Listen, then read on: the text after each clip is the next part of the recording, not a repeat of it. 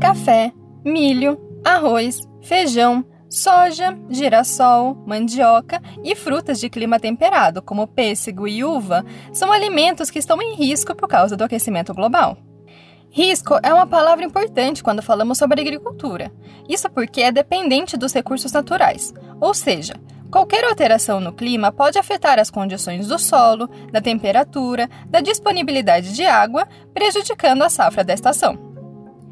Portanto, quando pensamos em um futuro com pelo menos um grau e meio a mais na temperatura global, pensamos também em mais pessoas em situação de vulnerabilidade.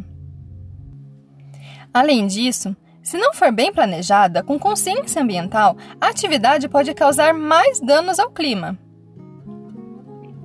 No episódio de hoje, vamos conversar com os pesquisadores do Instituto Nacional de Ciência e Tecnologia sobre mudanças climáticas, para entender como a produção de alimentos pode se tornar mais sustentável nos próximos anos e, ao mesmo tempo, garantir uma maior segurança alimentar.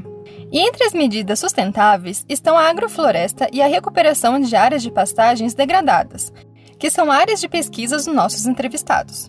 O Jurandir Zulo Júnior, que é pesquisador do Centro de Pesquisas Meteorológicas e Climáticas Aplicada à Agricultura, o CEPAGRE da Unicamp, a Priscila Coutre, que é agrônoma, pesquisadora e diretora do CEPAGRE, e o João Paulo, que é engenheiro agrônomo e doutorando da Faculdade de Engenharia Agrícola da Unicamp. Eu sou Camila Ramos e você está ouvindo o Escuta Clima, um podcast para divulgar as pesquisas do INCT sobre mudanças climáticas, que é vinculado ao Laboratório de Estudos Avançados em Jornalismo da Unicamp, o LabJOR. O Escuta Clima também é uma seção da revista Climacom e rede de divulgação científica e mudanças climáticas.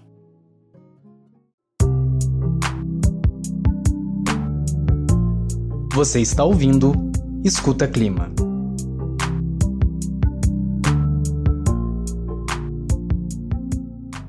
Segurança alimentar é definida como uma situação em que todas as pessoas a todo momento têm acesso físico, social e econômico a alimentos nutritivos, seguros e suficientes para suas necessidades diárias, e preferência alimentar para uma vida ativa e saudável. Essa é uma definição da FAO, Food and Agriculture Organization, que é um braço das Nações Unidas para Alimentação e Agricultura. Ainda segundo a ONU, Devemos chegar ao número de 9,7 bilhões de pessoas no planeta até 2050 e cerca de 11 bilhões até o final do século. Essa foi a conclusão do relatório intitulado Perspectivas Mundiais da População de 2019. Nesse cenário, será que conseguimos garantir uma segurança alimentar para toda essa população? O Jurandir responde essa questão. Olha, garantir é difícil, né? porque o desafio da segurança alimentar não é só a produção, é a distribuição e acesso ao alimento. A alimentação, ela, ela não é só produzir o alimento, é, de alguma forma dar acesso ao alimento. Então, tem a parte econômica, né, tem a parte cultural, né, porque as pessoas, né, cada, cada região, cada país tem uma cultura alimentar diferente. Então, assim, dá para dividir, como nós fazemos aí na área agrícola, da porteira para dentro e da porteira para fora. A porteira para dentro seria a produção de alimentos em si, ou seja, os campos de plantações e a criação de animais. Já a porteira para fora seria todo o caminho seguido pelos produtos da fazenda até a nossa mesa, desde o transporte, as condições das estradas, até a indústria e o mercado. Então, para garantir uma segurança alimentar, é preciso levar em consideração não apenas os recursos naturais, mas também os aspectos econômicos e a desigualdade social, que limitam o acesso das pessoas aos alimentos, dependendo, por exemplo, de onde eles são vendidos e dos preços na hora da compra. Outra questão importante a se considerar é o desperdício, que o João comenta. Além de questões econômicas mais gerais, como emprego e renda, medidas que favoreçam o acesso ao alimento devem tratar da redução das perdas que ocorrem no caminho entre a lavoura e a mesa das pessoas. De acordo com a FAO, cerca de um terço do que é produzido no mundo acaba se perdendo nesse trajeto, o que na prática significa comida deixando de chegar ao prato das pessoas. O sistema e as etapas envolvidas a cada refeição que fazemos é complexo e obstáculos importantes ainda precisam ser superados. Bom, como estamos falando sobre as mudanças climáticas, vamos entender o processo que acontece da porteira para dentro e como a produção de alimentos pode afetar e ser afetada pelo aquecimento global.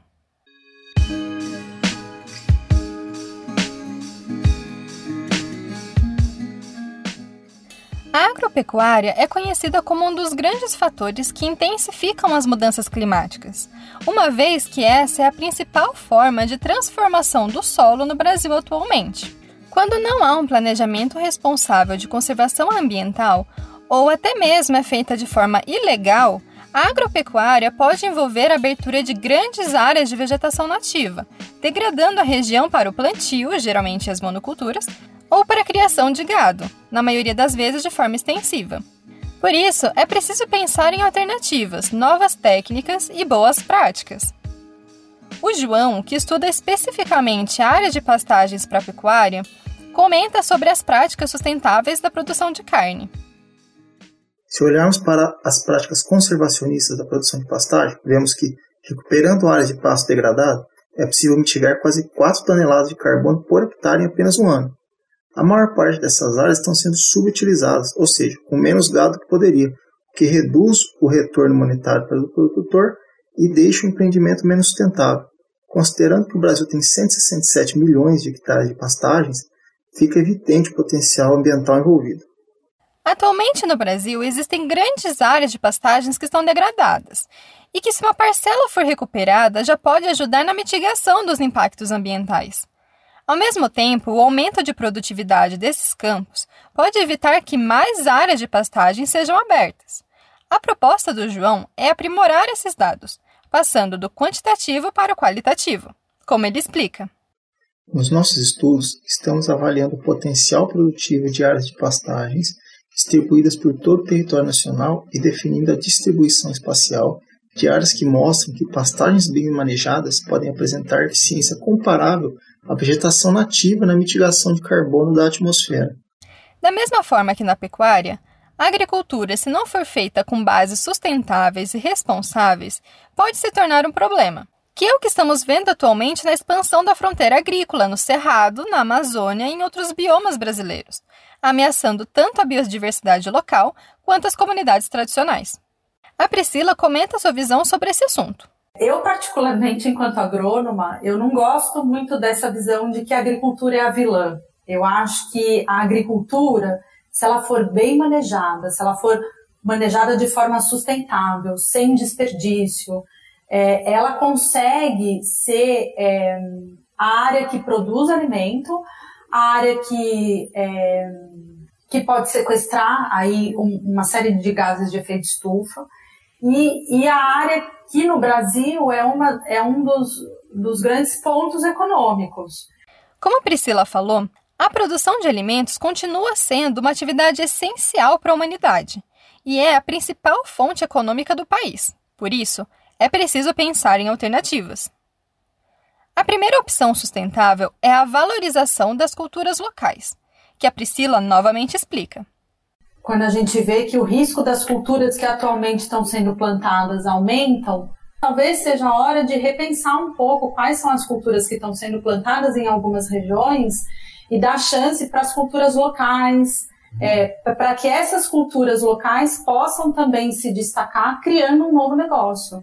E aí as áreas agrícolas nesse sentido têm esses dois lados. Então que nem né, é, ao mesmo tempo que elas podem ser aí grandes emissoras de gases de efeito estufa, é, se bem manejadas e se manejadas de forma sustentáveis, elas podem ser grandes sequestradoras de gases de efeito estufa, estocando CO2 na, é, enfim, em sua biomassa e no solo e, de, e deixando essa relação de produção neutra, é, a gente também tem a chance de olhar para novas culturas e novos negócios. Então, a cultura da palma e N outras culturas que podem aparecer ali como uma nova chance de negócio para esse povo local, que pode se tornar muito mais vulnerável né, em cenários futuros de mudanças climáticas.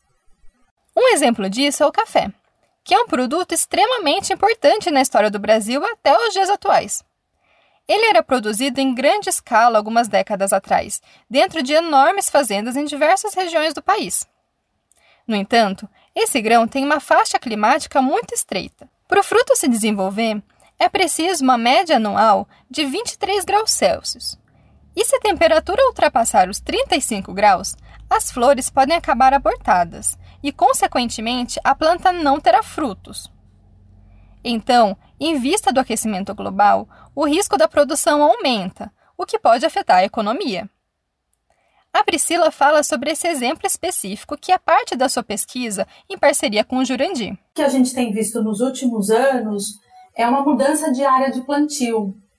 É, então, assim, as, a, a, alguns estudos a gente já realizou e a gente viu que, ao invés de grandes propriedades, como era plantado antigamente, é, essa cultura está se reduzindo a pequenas propriedades em algumas localidades que climaticamente são mais adequadas para elas. Como em São Paulo, a gente reparou que o plantio ele tem se concentrado em locais menores e em locais que antigamente eram de origem que são locais que têm uma altitude maior, então são um pouco mais frio do que os outros, e que para São Paulo é um frio que é adequado para a cultura. Além disso, a produção de café também começou a prezar mais pela qualidade e especialidade do grão e da torra do que pela quantidade da safra, como era antigamente. Isso porque, atualmente, o mercado pede um café mais gourmet.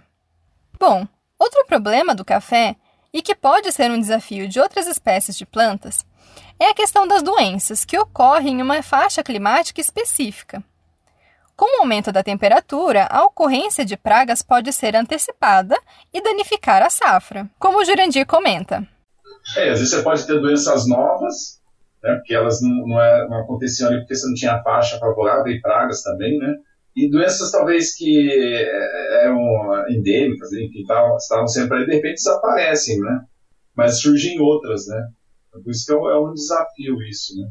Também é um desafio de adaptar as plantas, né? Porque o melhoramento genético no Brasil era muito é, focado em pragas e doenças. Mais de 90% dos melhoramentos, segundo a Embrapa, né?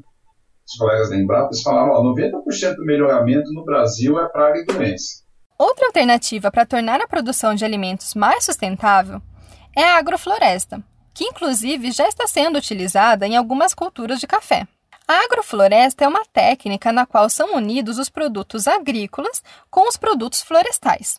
Ou seja, ao contrário da monocultura, aqui é possível cultivar diversos alimentos em uma mesma área, de forma que as plantas ajudem umas às outras. Por exemplo, uma árvore pode fazer sombra para um arbusto que não aguente altas temperaturas, como o café. No entanto, é preciso muito estudo para saber quais produtos podem ser plantados juntos, para que não haja competição por nutrientes e recursos naturais. De modo geral, a agrofloresta pode trazer mais benefícios que malefícios, desde que seja bem planejada. Ouça a explicação da Priscila. A agrofloresta ela também tem um, um, outro lado que é muito bom economicamente, é que você passa, você pode ter também a produção de outros produtos junto naquela área. Então a gente já viu às vezes a produção de manga associada ao café arábica e, enfim, é, a gente pode ter outros produtos que às vezes numa, numa época de queda no preço do, do, do grão pode fazer com que o, o produtor tenha uma renda ali a mais do que só aquele grão que talvez esteja numa época de baixa. Além disso, a técnica incentiva a plantação de árvores, o que é ótimo para o meio ambiente. E é possível também associar as plantações com a criação de animais.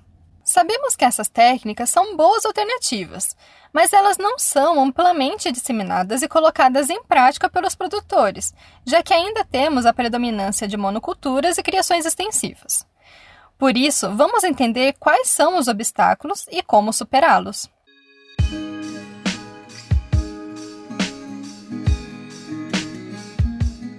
Entendemos nesse episódio que a agropecuária é uma atividade de risco e é dependente dos recursos naturais, como clima, temperatura e disponibilidade de água. Também vimos várias opções sustentáveis para o futuro da produção de alimentos. Então, quais os obstáculos para os agricultores colocarem essas alternativas em prática? O João responde essa questão. Os obstáculos enfrentados pelos agricultores para a adoção dessas práticas são vários.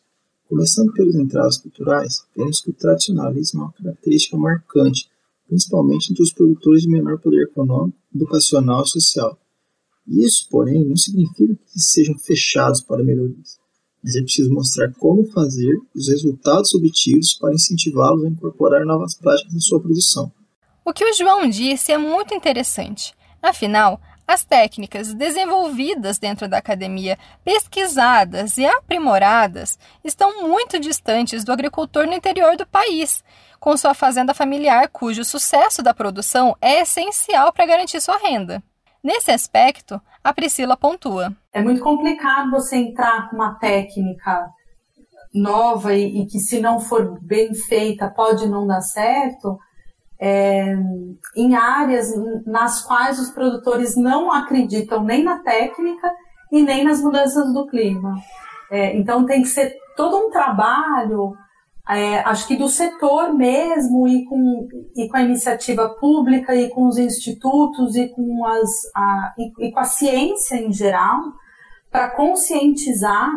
O Jurandir concorda com esses pensamentos e complementa é, o agricultor é um grande tomador de decisões.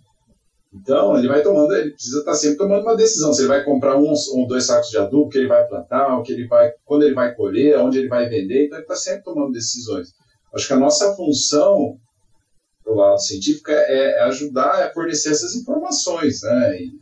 Outro fator que estimula a adoção de novas práticas pelos agricultores de diversas escalas de produção é a pressão externa. Desde o consumidor que começa a exigir selos que atestem a qualidade e segurança do produto quanto ao uso de agrotóxicos, ou ainda selos que garantem uma produção sustentável e orgânica, até a pressão internacional de países como a França, que estão decidindo diminuir sua dependência de alimentos produzidos no Brasil em áreas de desmatamento e degradação ambiental. O que é um problema, Pois apesar de haver realmente desmatamento e degradação associados à produção de alimentos, não podemos generalizar a atividade agropecuária no Brasil. Os desmatamentos e queimadas em florestas nativas são atividades ilegais, como o João explica. Antes de generalizar, é preciso entender melhor a dinâmica por trás da pecuária que sucede o desmatamento criminoso, que se divide em duas fases. Primeiro, ocorre a extração da madeira e do minério de maior interesse econômico.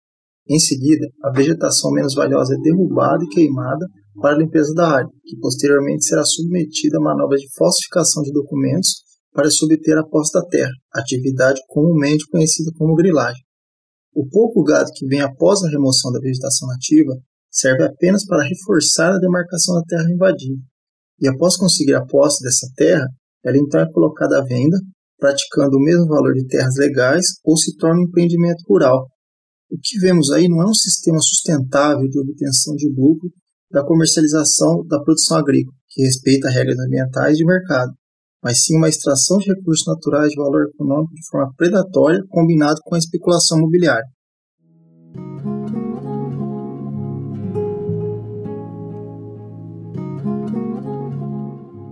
Mas vamos entender melhor sobre os impactos dessas atividades ilegais contra os ecossistemas brasileiros no próximo episódio.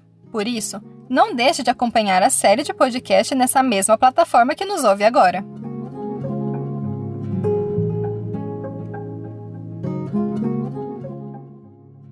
Eu sou Camila Ramos e este é o Escuta Clima, um podcast sobre pesquisas relacionadas ao Instituto Nacional de Ciência e Tecnologia sobre Mudanças Climáticas. Este podcast é apoiado pelo programa Mídia Ciência da FAPESP. Esse projeto de jornalismo científico está sendo desenvolvido no Laboratório de Estudos Avançados em Jornalismo, do Núcleo de Desenvolvimento da Criatividade da Unicamp, e é uma seção da revista Climacom e Rede de Divulgação Científica e Mudanças Climáticas. Tem a supervisão científica da pesquisadora Simone Paloni de Figueiredo e jornalística da pesquisadora Suzana Dias. A trilha sonora foi desenvolvida pelo Lucas Carrasco, que tem o apoio do PIBIC, do CNPq. A edição do podcast é feita pelo Otávio Augusto Fonseca, da Rádio Unicamp, com o apoio de Gustavo Campos, que tem suporte da Bolsa SAI. A divulgação nas redes sociais é feita pela Helena Ansani Nogueira. A locução da vinheta é do Bruno Moraes.